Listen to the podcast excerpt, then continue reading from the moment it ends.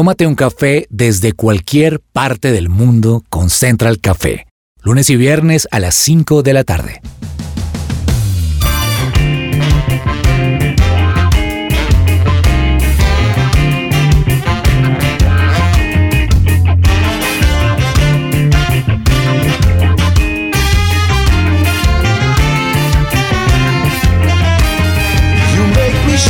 Holy Spirit. Hola, ¿qué tal a todos? Esto es Central Café. Qué rico que nos estén escuchando hoy. Soy Ani Espinosa, súper feliz de estar hoy con ustedes y con esta mesa espectacular. Dos mujeres muy admirables que me están acompañando hoy. La señorita Laura Orjuela. Lau, qué rico que estemos hoy aquí en esta mesa. Bueno, Ani, pues feliz de estar nuevamente aquí en la mesa de Central Café con un tema muy interesante y con un tema de historia también, de un poco de historia y un poco de lo que igual está pasando en el mundo por este tiempo. Claro que sí. Y por aquí también está Lina, la fabulosa Lina. ¿Cómo vas, Linis? Muy bien, muy contenta de estar aquí compartiendo. Siempre que venimos aprendemos, ¿no? Compartimos, nos llevamos cosas bonitas en nuestro corazón y espero que los oyentes también puedan llevarse eso en sus corazoncitos. Así es, Linis y Lau. Bueno, pues a todos ustedes que nos están escuchando hoy, qué rico que nos podamos tomar hoy un café. Y yo les voy a dejar con una pequeña introducción de lo que va a ser este programa de hoy. Y es remontándonos un poco al sábado 7 de octubre de este año 2023, que se convirtió en una fecha inolvidable, inolvidable para israelíes y palestinos. Milicianos palestinos salieron de la franja de Gaza e ingresaron a territorio israelí por tierra cometiendo una masacre. Esta es una de las situaciones más complejas en el conflicto que hay entre israelíes y palestinos en el Medio Oriente, todo iniciado por el grupo terrorista Hamas. Y vamos a entender un poco que era Israel y el pueblo palestino y por qué sigue el conflicto. Tras la derrota del imperio otomano en la Primera Guerra Mundial, antes de Naciones Unidas, la Sociedad de Naciones puso bajo el control británico a varios territorios pertenecientes al imperio como la región de Palestina, que estaba habitada en ese momento por una mayoría árabe y una minoría judía. Estos territorios estuvieron temporalmente bajo el mandato británico y se fueron convirtiendo en estados independientes menos el pueblo palestino, que más tarde se va a convertir en el primer hogar nacional para el pueblo judío. De esta forma, poco a poco se fueron aventando judíos en esta zona de mayoría árabe a partir de la década de los 30. Para los judíos, Palestina era su hogar de origen bíblico, por lo que mm, tenían derecho a habitarla, ¿cierto? Ellos reclamaban ese derecho de habitarla, pero los árabes que vivían allí durante siglos también reclaman la tierra como propia, por lo que se oponen a la decisión de convertirla en el hogar del pueblo judío. Allí empieza este conflicto por la disputa de un territorio y en el conflicto en el que están hay muchas víctimas de palestinos, muchas víctimas israelíes que están sufriendo el día de hoy. Así que vamos a ir un momento por un café y los esperamos para empezar a hablar de todo este tema en este programa. Esto es Central Café.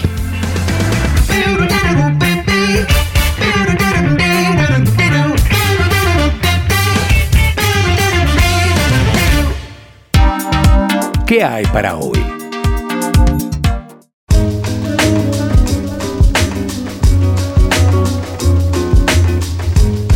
Kangu, servicio de transporte especial individual para el empresario de la ciudad. Ingresa a kangucare.co o escribe al 300 884 0994.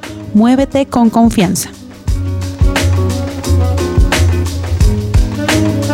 Bueno, y como les comentaba entonces, este programa vamos a hablar un poco acerca de este conflicto, de lo que está sucediendo en la franja de Gaza, de lo que ha desatado el grupo terrorista Hamas, que es el único culpable de esto que se está desatando entre israelíes y palestinos, pero más allá de palestinos, en realidad es el grupo terrorista en esas zonas, en esa franja de Gaza, el que ha desatado esto.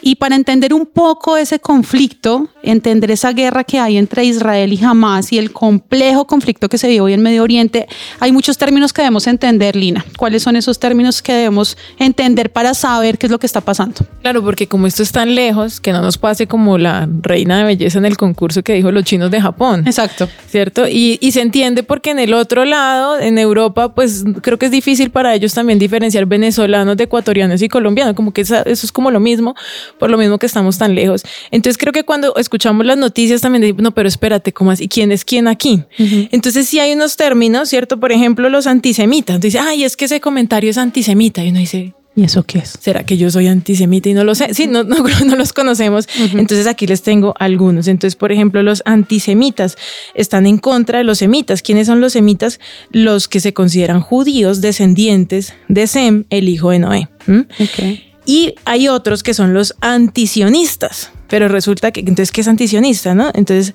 los sionistas es un movimiento político Wow. que busca reconocer a Israel como Estado independiente y lo logró en 1948. Entonces, podemos decir que un antisionista es aquel que dice Israel no es un país como tal, ¿sí? Es diferente a ser antisemita.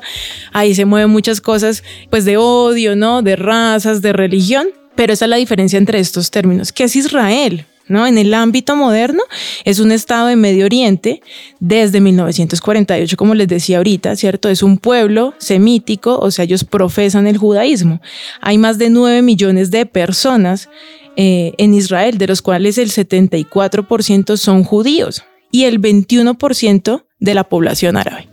¿sí? Tel Aviv es el centro económico. Entonces, cuando dicen, no, en Tel Aviv está pasando tal cosa, dice, pero ¿cómo así no era en Jerusalén? No, es que Tel Aviv es el centro económico, es una potencia. Ahí hay, pues, o sea, ellos tienen los mayores avances en tecnología, en armas militares, ¿no? Es el único que tiene ese domo para que no le caigan las bombas que les lanzan desde, desde, de- bueno, desde jamás, ¿no? De- Desde la franja de Gaza. desde la franja de Gaza, gracias. Entonces ellos siempre han estado en conflicto con sus vecinos. O sea, ahí nunca eh, ha habido como una paz tensa, ¿sí? pero ahí nunca han estado realmente en paz.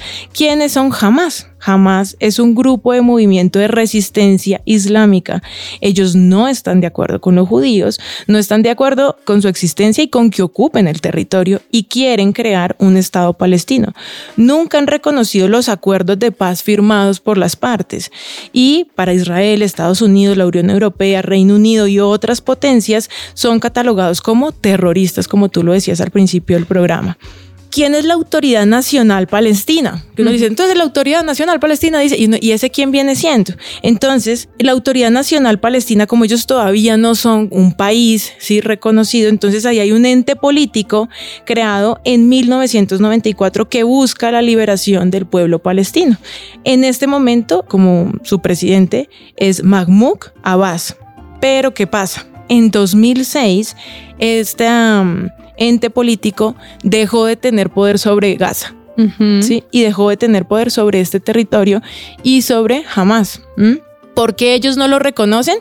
Porque ellos sí han querido llegar a la paz, sí han querido llegar a acuerdos, han querido, bueno, ustedes viven en este lado y nosotros vivimos acá, no peleemos tanto, pero los más radicales dicen, ah, nosotros no vamos con esto, esta vaina es en serio. La franja de Gaza es un territorio muy pequeño, imagínate que mide 41 kilómetros de largo, Mm. o sea, piensa que una maratón Se corre ahí. se corre ahí, o sea, lo que un maratonista puede hacer en dos horas o en tres horas y tú podrías correr todo este territorio y tiene de ancho 10 kilómetros nada más. Ese sí lo podría correr. Yo no puedo correr 42, pero sí puedo correr 10. Ahí hay 20, no, perdón, ahí hay 2.3 millones de palestinos. Es uno de los lugares más poblados del mundo. Porque es un territorio muy, Muy pequeño, pequeño. donde vive demasiada gente. Queda abajo de Cisjordania y en 1948 quedaron ahí atrapados. ¿no? Entonces los judíos controlan lo que entra y sale de ahí. ¿Listo? ¿Qué es Jerusalén? Su origen relata desde el 2800 antes de Cristo. Por eso es que se pelea tanto ahí, ¿no? Porque esa es como la tierra santa, ¿no? Y su nombre significa la ciudad de la paz. Mira qué ironía. Y ahí han habido disputas religiosas, se han dividido siempre el terreno, siempre la pelea ha sido Harta ironía. en ese pedacito. Territorio. Ese ha sido el centro de la pelea entre palestinos e israelíes, que cada uno la considera como propia. Ahora, Cisjordania significa que está abajito del río Jordán, ¿no? Entonces este es otro territorio que también se pelea. Aquí hay 3 millones de palestinos y hay 700 mil colonos judíos y ellos como que conviven ahí, ¿no? Como que pelean y no pelean, viven disputas, siempre están como en violencia. ¿Qué es el paso de Rafah? el paso de Rafah es la parte que queda entre la franja de Gaza y Egipto no hay control israelí. Ahí es, es, como un peaje, digamos, y nadie puede pasar. Entonces, las personas que viven en la franja Ahí ya hay un límite. Para salir, tienen que pedir un permiso y cuando se cerró, se cerró. Y si usted se quedó afuera o dentro, así quedó.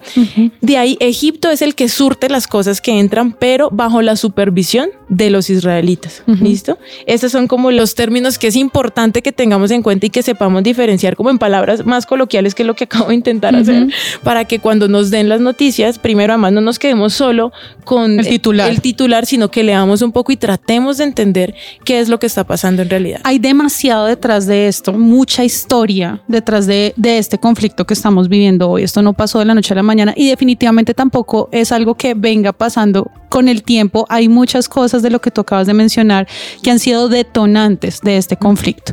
Y para entenderlo un poco más, vamos a tomarnos ahora más adelante un café con una persona que ha sido seguidor de Jesús en ambientes hostiles y que nos va a explicar un poco de lo que pasa hoy en ese conflicto y entender un poquito el contexto. Quédense con nosotros.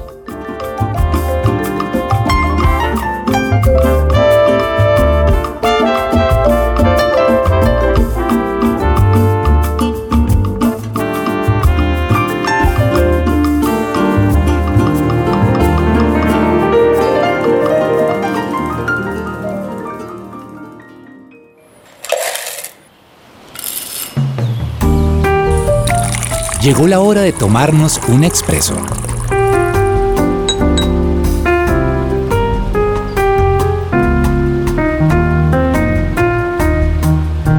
Bueno, y entonces nos vamos a tomar hoy un café con Arturo Antonio Cortés Simes. Él es el rector de la Fundación Universitaria Patricio Simes, Unisimes, y hoy nos está acompañando para que hablemos un poco de, de, esto que hemos venido conversando a lo largo del programa.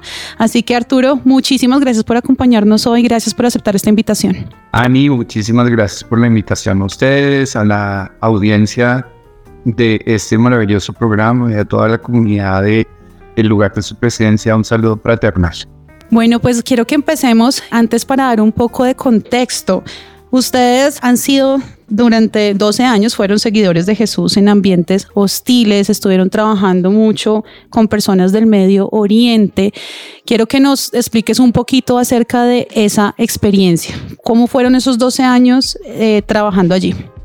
Pero mi esposa y yo percibimos una impresión de parte de Dios en nuestro corazón de poder servir entre aquellos que más necesitan a Jesús. Eh, porque en Medio Oriente es cuna y asiento de dos religiones muy importantes eh, monoteístas, pero ninguna de las dos tiene una, una redención en Cristo Jesús, pues ninguna de las dos reconoce que Jesús es el Mesías, que es Dios encarnado, que murió y resucitó en la cruz del Calvario. Entonces al irnos eh, llegamos a un ambiente muy diferente en, al cual habíamos crecido y tuvimos que reaprender muchas cosas acerca de ser personas que creemos en y vivimos nuestra fe de una manera constante en la vida cotidiana para que cada una de las personas de la comunidad con la que estábamos pudiera conocer y llegar a tener una relación personal con Jesús. Eso pues se hace en la vida diaria, ¿no? No se hace siempre desde una comunidad eclesial o desde el edificio de un templo, sino que se hace en la cotidianidad de la vida. Ya quiero que empecemos a hablar un poco acerca de, del tema de este programa y es este conflicto que está viviendo Israel con el grupo terrorista Hamas. Cuando ustedes estuvieron allá, ¿cuál era esa percepción que había de este conflicto? ¿Cómo se vive eso estando en Medio Oriente? Bueno, mira, en 1947, el 29 de noviembre, se hace la declaración de la Liga de las Naciones para el otorgamiento por parte de los que eran las colonias francesas y británicas del Estado de Israel. ¿Listo? Ese Estado de Israel se le asigna una tierra y los judíos israelitas deciden regresar a tomar posesión de lo que se les había asignado. Eso no solo sucede en Israel, eso también sucede en varios países del África. Sucede también con los kurdos, que son un, otro grupo étnico, con los yazidis, eh, que son un grupo etno-religioso, y eh, sencillamente la colonia francesa, los gobiernos franceses y británicos dijeron, bueno, de aquí para allá es Israel, de aquí para allá, entonces para los que todavía viven ahí, eh, de aquí para allá entonces es Siria, de aquí para allá es Irak, de aquí para allá es Irán, el reino de Jordania vamos a establecer un rey de la familia Hashem, a su hermano lo vamos a establecer como rey en Irak, y eso genera una gran reacción de parte de personas que vivían en esos territorios y sintieron que un grupo de personas les impuso una decisión y pues los otros dijeron, lo dieron, vamos a reclamarlo en nuestro territorio. Y van y, sucede, pero eso arranca desde mucho antes. Entonces, eso está sucediendo y desde allá existe un dolor profundo en el corazón de los palestinos que tuvieron que dejar sus tierras y las tierras posiblemente desde sus abuelos, desde el Imperio Otomano, y desplazarse a otras naciones. Entonces tenemos refugiados palestinos en toda la península arábiga, en el norte de, África, muchos refugiados en, en el Líbano, el 62% hoy de la población jordana es de origen palestino, Siria recibe palestinos. El único país que les ha otorgado una nacionalidad como nacionales es Jordania, pero el resto de personas que están en Siria, en Irak y en estos países viven como refugiadas. Ni siquiera pasaporte tienen, tienen un documento de identificación y ese dolor permanece y sobre ese dolor se cultiva un odio a aquellos que vinieron a atacar. Arturo, históricamente se pelea o se generó una gran guerra por un tema territorial, por, por zonas de territorio y también por conceptos religiosos. ¿Qué es lo que está reclamando específicamente el grupo Hamas con todos estos atentados terroristas? Bueno, Hamas es un grupo que nace de Juenes Moldinin, que es una organización islámica sunita con asiento en Egipto y ellos lo que buscan es el establecimiento de, de la ley islámica en todos los estamentos de la sociedad. Desde su fundación, Hamas que tiene como principio la recuperación de los territorios que le pertenecían a los palestinos antes de que llegara, antes del 48, y la destrucción del Estado israelita y de todo lo judío. Desde su constitución, ellos hacen esto. Entonces su propósito no es simplemente eh, darle alimento al pueblo palestino, gobernarlo, permitirle una posibilidad de desarrollo, sino que es una, una filosofía de vida, tratar de arruinar la vida de cualquier judío en cualquier parte del mundo. ¿Cómo puede uno de alguna manera hacer algo desde acá, ¿no? Porque dice, oremos por la paz de Israel y claro, pero ¿cómo ora uno por la paz de un pueblo que está inmerso en una guerra histórica? Entonces yo digo, bueno, oro por paz, pero ¿cómo? ¿No? Lina, es una excelente pregunta. Primero, las guerras todas son violentas. Todas las guerras, todas las batallas son violentas, va a morir gente. Y no como creyente en Jesús me duelen esas personas que se están muriendo. Sin importar el lado eh, de la guerra en el que estén, sin importar en el lugar de su entendimiento de lo que son y su lugar en Dios. Para nosotros los seguidores de Jesús, recibimos un mandato, amen a Dios sobre todas las cosas y a su prójimo como a usted mismo. Y prójimo es el que está cercano o lejos de mí. Entonces, pues a nosotros que crecimos en los años 80, 90 y 70 aquí en nuestra adolescencia y nuestra juventud, pues entendemos un poquito más la violencia de la guerra, los que tuvimos familiares asesinados, o bien sea por los militares, paramilitares o por los grupos eh, alzados en armas de izquierda, guerrillas, entendemos un poco más eso. Y cómo hoy entonces se hace sencillo decir, bueno, se fijó la paz y se acabó el problema, olvídense, ¿no? Que eso sería quedar. Entonces, Lina, tú dices algo muy importante, oremos por la paz de Israel, por la paz de Jerusalén, sea la paz dentro de tus muros, sea la paz. Ahora hay muchas interpretaciones alrededor de eso, pero la humanidad necesita conocer el amor de Cristo. Si el Cristo no va a ver, entonces una de las formas que podemos hacer es que se manifieste el poder del Espíritu Santo y traiga la convicción del pecado, de la justicia y del juicio para que estas personas que practican el Islam, que practican el cristianismo ortodoxo, cóptico, católico, maronita, protestante, puedan realmente llegar a tener una relación con Cristo y las personas que practican el judaísmo y yo no estoy diciendo que se resuelve todo en un momentito, ¿no? Porque todos sabemos ahora que Dios hace dentro de nosotros y nos transforma y cómo nos ayuda a perdonar, a ser sanados de nuestras heridas del pasado. Y ese es un proceso que va a tomar años si se llegara a acabar la guerra en este momento. pero pues ahí hay cosas de odios personales, pero también hay cosas políticas muy profundas. Y igual, eso, para eso me imagino que tendríamos que llamar al historiador y, y ver las cosas que, que, se necesitan. No sé, Lina, si eso contesta tu pregunta. Claro que sí, un poquito, porque sí, creo que ninguno tenemos la, la respuesta. respuesta correcta o donde uno diga, esta es la solución, mejor dicho, ya para que dentro de un mes esto se acabe, pues no.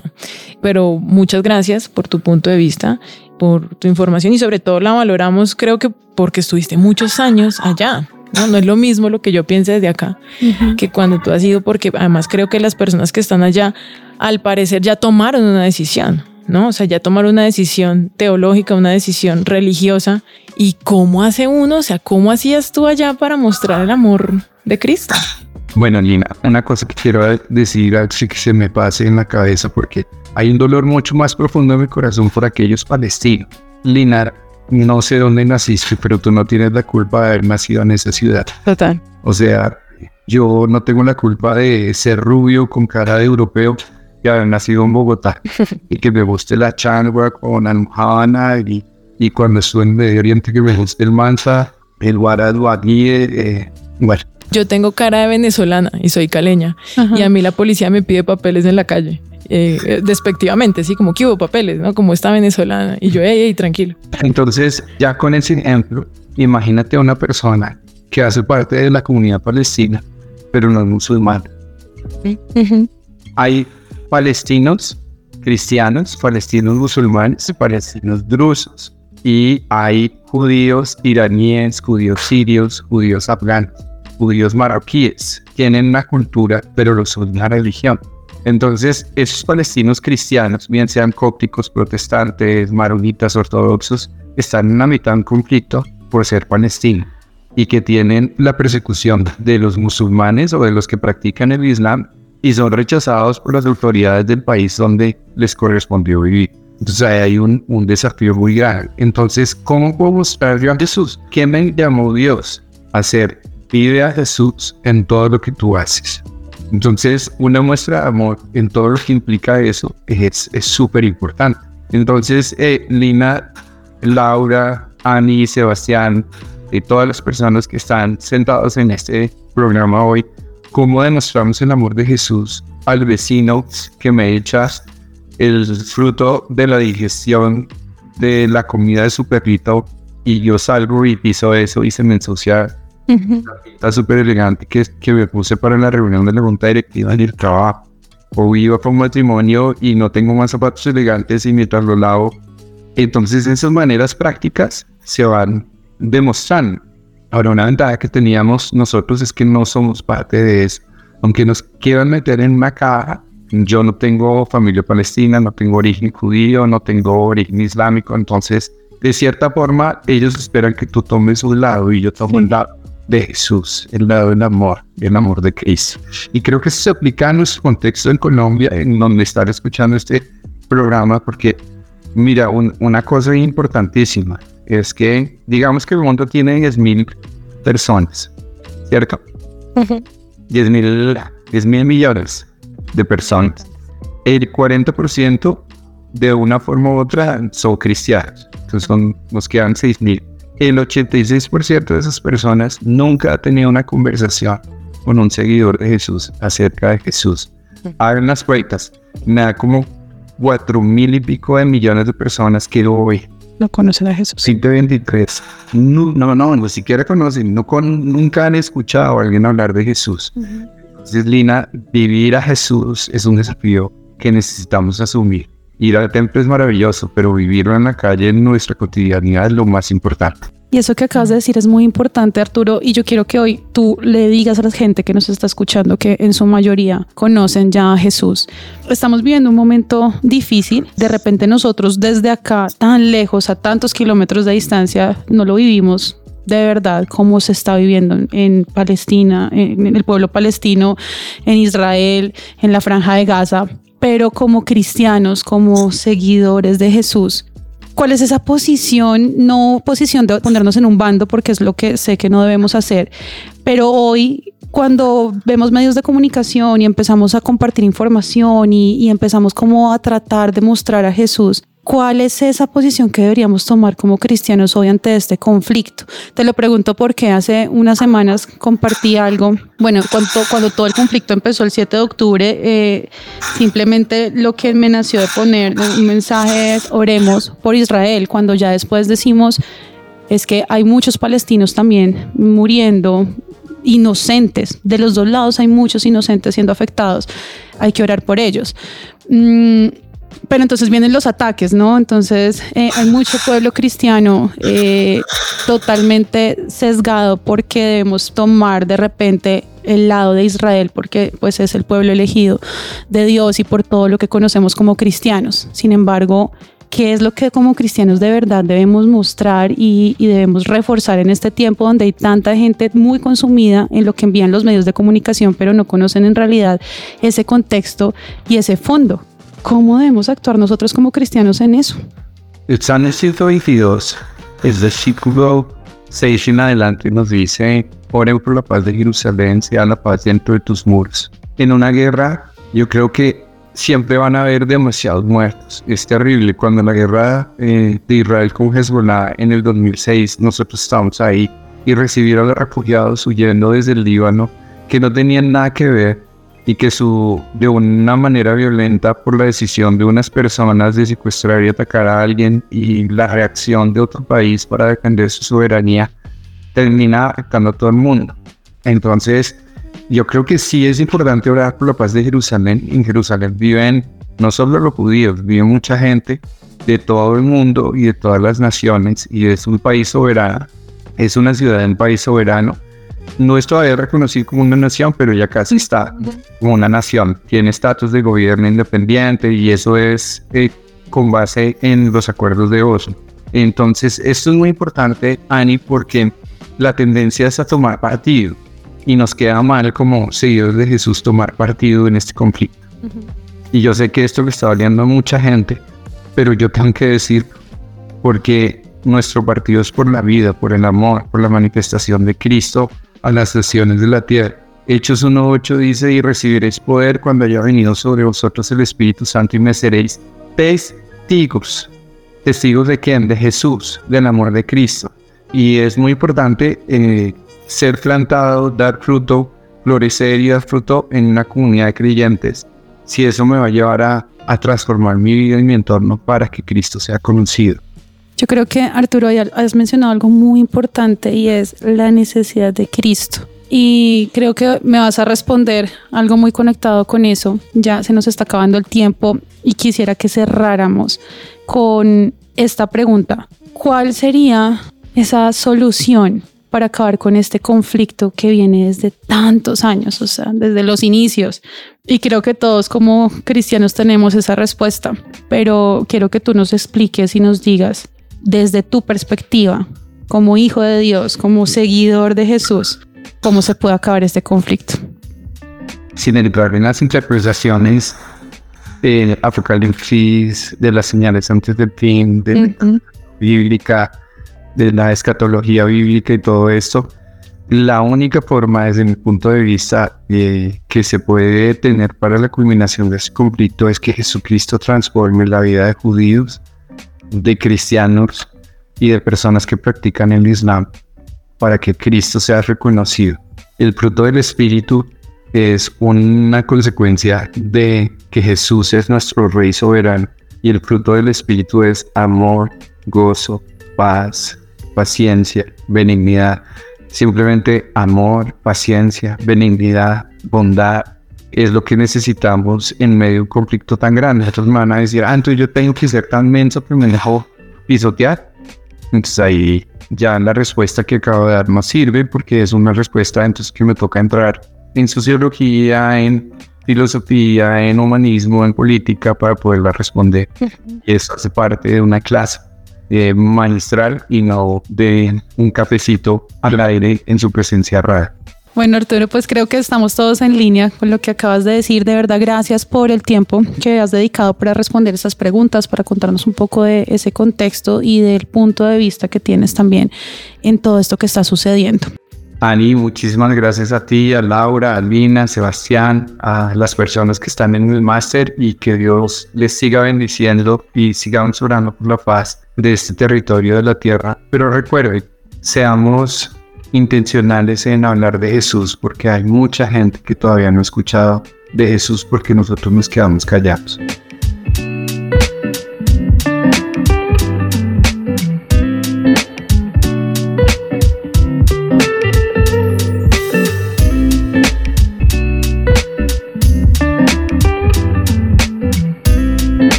Estás conectado con Central Café.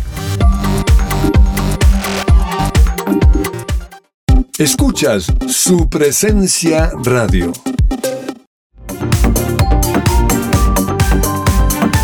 Regresamos a Central Café.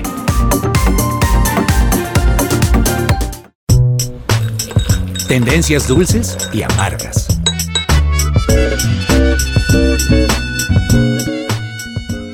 Tiempo de invertir en tu sonrisa. Ven a Science and Art y conoce los mejores tratamientos odontológicos sin dolor y los mejores especialistas. Para más información ingresa a www.scienceandart.co o escríbenos al WhatsApp 312-397-5981. Y en mis tendencias dulces y amargas les cuento que hay una tendencia dulce, Ani, póngase en el lugar de esta pareja porque dice que una pareja ganó la lotería y se dio cuenta después de un mes que se habían ganado la lotería. ¿Qué haría usted si se gana la lotería con su esposo? Uy, ¿qué no haría? Mejor dicho, uy, yo me voy de viaje, eh, bueno, también invierto. Yo creo que lo primero que quería hacer era invertir en realidad. Primero No pagar el impuesto de pagar, de haber recibido ese Sí, dinero. yo ¿no? doy el diezmo por, esa, por ese regalo y después, bueno, claro que nosotros no íbamos a jugar la lotería, ¿no? Pero, en- Pero en el sí, caso claro. hipotético, eh, doy el diezmo por ese regalo del Señor y después voy e invierto una gran parte y el resto nos vamos de viaje. No, yo sí me compro ropita de una. Usted de shopping. No, oigan, yo contra. No, ya sé. Es que es como digo que con mi esposo, pero esto no es con mi esposo. Yo voy. es porque es una pareja. Contrato una personal shopper y me voy a que me cambie ese armario. Uy, sí. Ya, Ah, eso es. imagen. Listo. Listo, pues les voy a contar que se conoció que esta pareja residente de West Midlands en Inglaterra se ganó este importante premio y se enteraron solo hasta un mes después de haber jugado la lotería y durante este tiempo ignoraron todos los correos electrónicos que les llegaban y los tomaron siempre como spam y se habían ganado la lotería. Pues les cuento que son los protagonistas de esta historia, quienes fueron identificados como James y Sally Brinks quienes en un abrir y cerrar de ojos prácticamente se convirtieron en millonarios. Además no era una pareja tan joven, era una pareja ya como más o menos casi nido vacío. Y en esta tendencia dulce, pues bueno, ahí lograron y menos mal le pusieron atenta nota a estos correos. Y voy hacia mi tendencia amarga y no tan agradable. Pues les cuento que algo muy amargo es que un hombre fingía infartos para evitar pagar la cuenta y las autoridades españoles ya tenían identificados a Idas, un hombre ituano de 50 años, que en los últimos años había sido arrestado hasta 20 veces tras fingir infartos para liberarse de pagar la cuenta en los restaurantes. La última vez se hizo este truco fue en septiembre de 2023 en un restaurante de El Buen Comer y llegaba a los restaurantes, solicitaba, pedía la cuenta y fingía tener un infarto. Sí, y eran cuentas de casi 35 euros. Lo que pasó fue que el delincuente intentó marcharse del restaurante sin pagar, pero uno de los camareros le recordó que debía pagar. El hombre le dijo que iría al hotel por dinero, pero no lo dejaron salir del restaurante y en ese momento simuló tener un infarto y se tiró al suelo cerca de la puerta para evitar pagar el consumo que había tenido en el restaurante. Y hasta aquí mis tendencias dulces y amargas.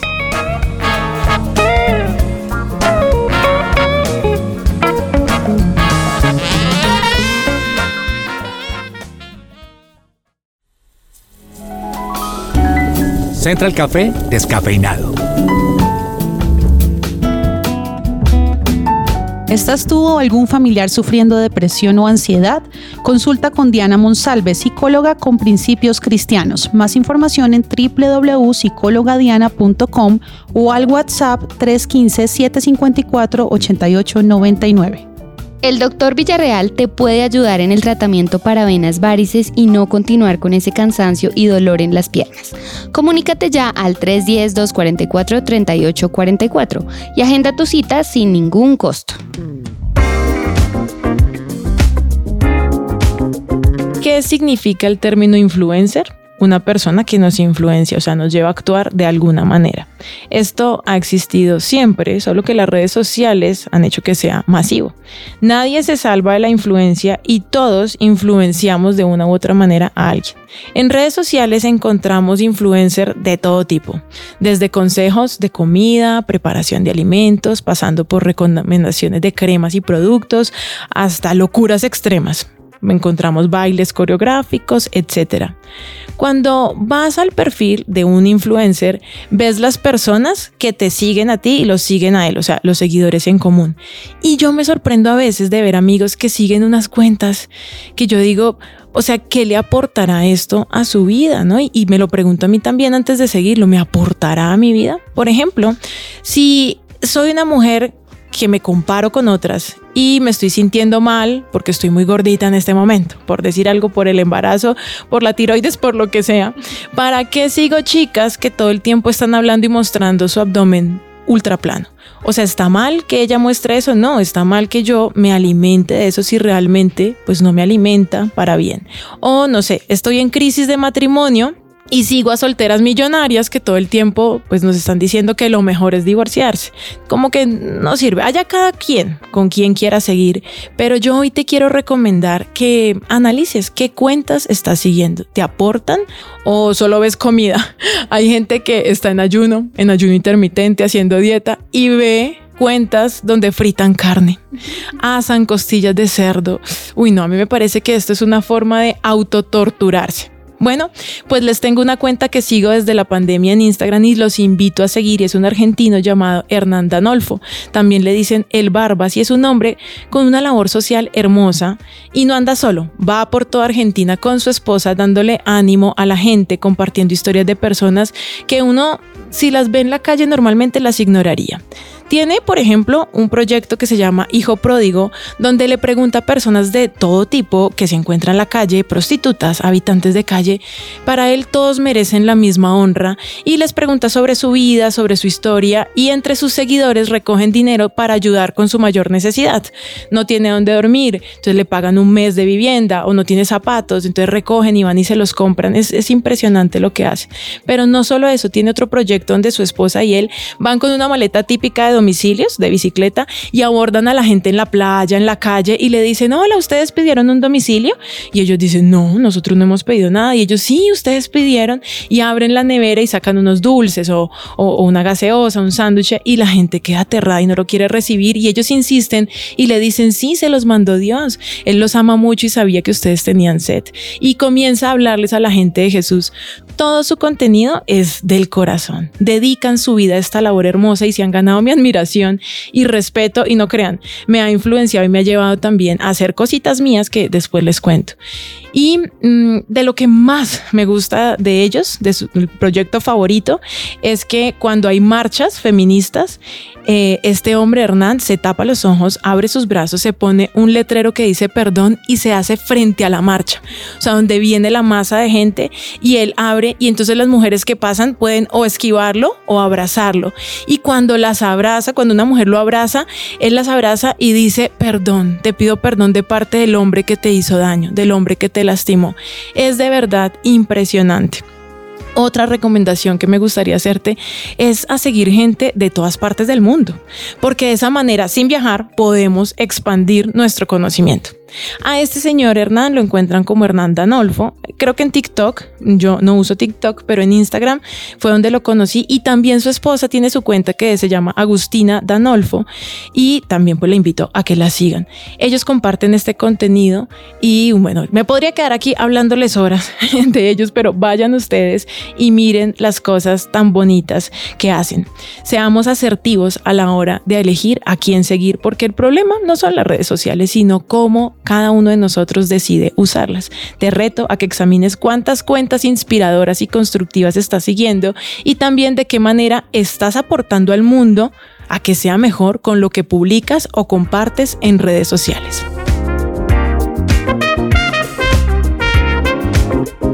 Lina, muchas gracias por esto que nos acabas de compartir. Es muy interesante y quiero darle paso a Germán Alvarado que nos tiene un recomendado para este momento. Así es, Charlie, muchas gracias. Nos encontramos con Felipe Cortés, CEO de Mark U, la agencia de marketing enfocada en el crecimiento de empresas con un propósito. Esta agencia lleva más de 160 proyectos ejecutados en América Latina y Norteamérica. Felipe, ¿cómo estás en este día? Buen día, es un gusto compartir este valioso tiempo con todos los oyentes de Central Café. Felipe, cada vez más diferentes tipos de empresas se ven afectadas por múltiples eventos externos como pandemia, guerras, etc. ¿Podrías contarnos cuáles son esos principales retos de crecimiento que enfrentan las compañías hoy en día? Claro que sí, en efecto, nos encontramos ante un panorama inflacionista, ante un dólar volátil, un mercado que, que, está fluctuando muchísimo, derivado de varias cosas, derivado de la pandemia, derivado de las guerras, algunas de las políticas del gobierno que tenemos actualmente en Latinoamérica y nos encontramos al día de hoy ante un panorama de costo de vida 50% más alto que hace tres años. Esto también lo resienten las empresas, sobre todo las que van enfocadas a consumidor final, pero también las que van orientadas a negocios business to business. Por tanto, las compañías, los consumidores, están al día de hoy guardando su dinero y utilizándolo de forma racional. Es parte del cambio de mindset. Al día de hoy, las personas están mirando de qué forma van a invertir cada peso que tienen, porque tienen que aprovecharlo de la mejor manera. Y aquí la necesidad de mostrar valor, de crear valor para ese público y de que ese valor sea percibido por ellos, pues es más latente. Y Mark Q la agencia de Growth Marketing que diriges ha acompañado a múltiples empresas a crecer en medio de estos retos. Desde tu experiencia, ¿qué es lo que necesitan las empresas para superarlos? Bien, hay dos claves principales. El posicionamiento de la marca y la adquisición eficiente de clientes. El posicionamiento de la marca hace referencia a la recordación que tiene una marca en la mente de sus clientes, algo que en marketing llamamos top of mind, estar en el primer lugar de la mente del consumidor. Eso se logra, como por ejemplo lo ha logrado ya marcas como Apple, cuando piensas en tecnología o cuando piensas en temas como hospedajes, hotel y demás, en donde ya tienes en tu mente Airbnb. Esto se logra a través de una identidad de marca potente, de una exposición continua. De hecho, se cree que para que una marca tenga recordación debe tener al menos cinco impactos para ser recordada, cinco momentos en donde esté tocando, esté presentándose delante de su cliente. El segundo punto es la adquisición eficiente de clientes. Esto se puede arreglar eliminando las fricciones de nuestro cliente en su ruta de compra, es decir, identificando cuáles son las cosas que le están costando y ayudándolo a que sea más fácil, ayudándolo a que sea más accesible y eliminando todas estas tensiones que puede tener a lo largo de su camino de compra. O bien utilizando canales, medios más costo eficientes para la adquisición de clientes, como lo han demostrado ser los canales digitales, que son hasta 10 veces más económicos que cualquiera de los otros canales tradicionales, como ya ha evidenciado antes. Entonces, tanto el posicionamiento de la marca como la adquisición de clientes de forma eficiente son dos formas claras, directas para combatir los retos que tenemos en el día de hoy en el mercado. Sabemos que MarkQ está lanzando su campamento estratégico para empresarios y líderes de marketing. Cuéntanos, ¿de qué se trata? Justamente pensando en los retos de crecimiento de las empresas, creamos el campamento estratégico MarkU, un espacio inmersivo, relevante y práctico de dos días en un chalet a las afueras de Bogotá, lejos de la monotonía, del ajetreo del día a día, en donde empresarios, líderes de marketing, líderes de producto, líderes de ventas van a tener la oportunidad de aprovechar este espacio para posicionar, entender, definir cómo posicionar su organización y cómo adquirir clientes de forma escalable a través de la ruta de Growth Marketing, la ruta de crecimiento de MarkU con la que múltiples organizaciones en el mundo han crecido y han potenciado sus resultados. Esto va a incluir todo lo que se requiere para poder potenciar la visión de los empresarios y líderes de ventas y, producto en este espacio. Va a incluir conferencias, mentoría uno a uno, devocionales, talleres, dinámicas de innovación, networking, alimentación, hospedaje, coffee station, absolutamente todo. De modo que se puedan desentender del día a día y se puedan concentrar en hacer crecer sus organizaciones. ¿Quiénes deberían apuntarse a este campamento estratégico de Mark U? Es decir, ¿para qué perfiles profesionales es ideal este campamento? El campamento estratégico MarkU es ideal para líderes de mercadeo, líderes de producto, gerentes de ventas y todos aquellos que no se sienten satisfechos con los resultados de crecimiento, de posicionamiento, de adquisición de clientes de sus compañías. Todos aquellos también que quieren aprovechar e identificar las oportunidades de crecimiento que están allí en el mercado. Eh, esto me hace recordar Primera de Crónicas 12:32, que habla acerca de la tribu de Isaacar, una tribu que entendía los tiempos y sabía lo que el rey David tenía que hacer. Cuando una persona en posición de liderazgo puede identificar, puede leer bien los tiempos, sabe qué decisiones tomar. Esto es lo que vamos a hacer dentro del campamento estratégico Marquio, entender los tiempos para poder tomar decisiones. Es como los reyes magos o los sabios del oriente que tenían una estrella al frente y que les guió hacia Jesús. Ellos identificaron la estrella y, pudieron llegar a él. Ahora, los religiosos, todo un pueblo que esperaba un Mesías, también vieron la misma estrella. La estrella estaba disponible para absolutamente todos, pero solo los que están dispuestos a identificarla y a seguirla, pues van a, aprovechar la oportunidad. De eso se trata, uno puede, y, todos nuestros oyentes, tú como líder puedes estar delante de la estrella y por no entender los tiempos, perder tu oportunidad. De eso se trata el campamento estratégico Mario, aprovechar y entender. ¿Cómo pueden apartar su cupo a nuestros oyentes y ser parte de este grupo de 12 líderes que vivirá estos dos días en el campamento estratégico Mark U?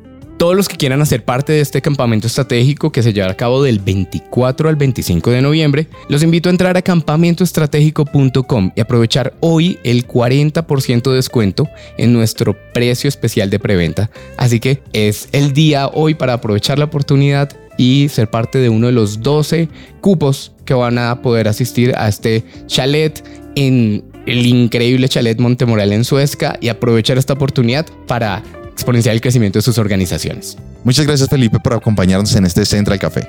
Gracias a todos los oyentes de Central Café, que tengan un excelente día.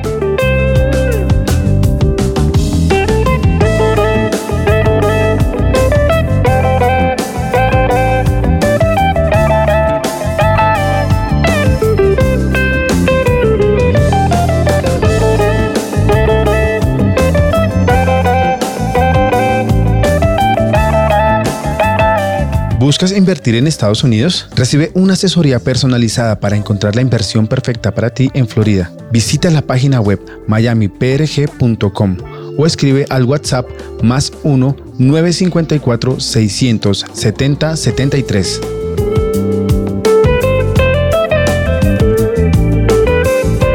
Bueno, y hemos llegado al final de este programa. Gracias a todos ustedes por haberse quedado hasta acá con nosotros y tomarse este café. Definitivamente creo que una gran enseñanza y la conclusión de lo que hemos aprendido hoy es no quedarnos callados cuando tenemos la verdad en nuestras manos. Ya conocemos de Jesús y hay mucha gente que hoy ni siquiera ha tenido la oportunidad de escuchar de Él. Si tú nos estás escuchando hoy, tienes medios de comunicación a tu alcance como WhatsApp, que es súper el, medio más básico al que todos podemos acceder, es el momento de no quedarte callado y hablar de ese amor, de ese amor que hoy pide a gritos el mundo. Gracias por quedarse hasta acá. Esto es Central Café.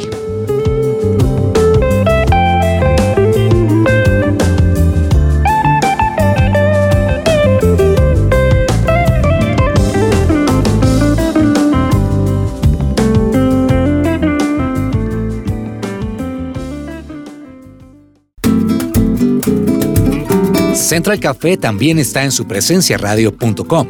Allí puedes encontrar la playlist con todos los programas de Central Café